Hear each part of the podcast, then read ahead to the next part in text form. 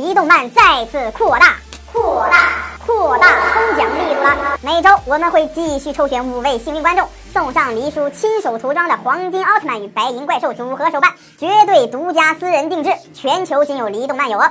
感兴趣的朋友，快快留言、点赞、关注吧！大家好，欢迎收看《黎动漫之奥特说》，欧布奥特曼三十三话。今天的主角可不是奥特曼，除了奥特曼以外，奥特特摄剧中也有硬汉。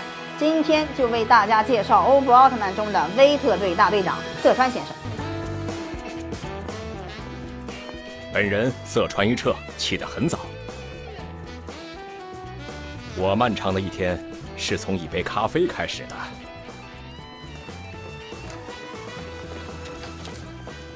我是科学特搜队威特队的队员，不分昼夜的从外星人和怪兽的魔爪之中保护人类的和平。而我唯一的弱点，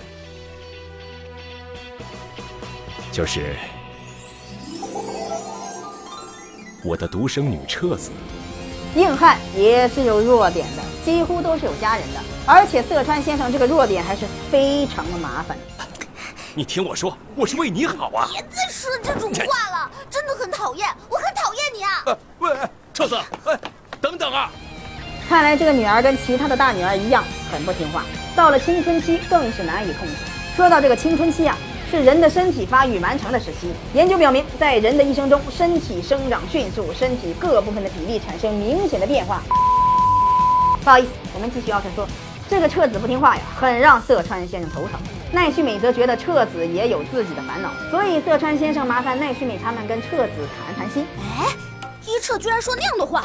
他是不是傻呀？讨厌他那样的爸爸很奇怪吗？忙工作基本都不在家，在家的时候不是无所事事，就是说一些冷笑话。好了好了好了好了，这个彻子果然是个刺头，还直呼其父亲的名字，还私自把自己的名字给改了。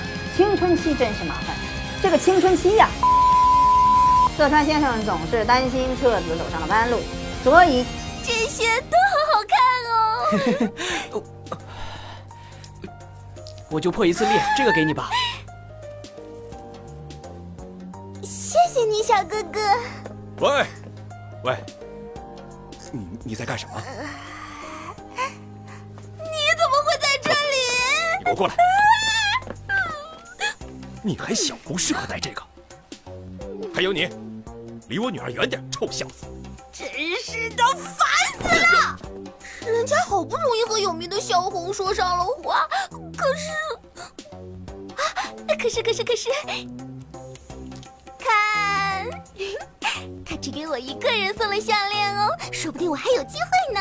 好了好了，呃，交朋友是正常的，可是别人的东西可不要随便要哦。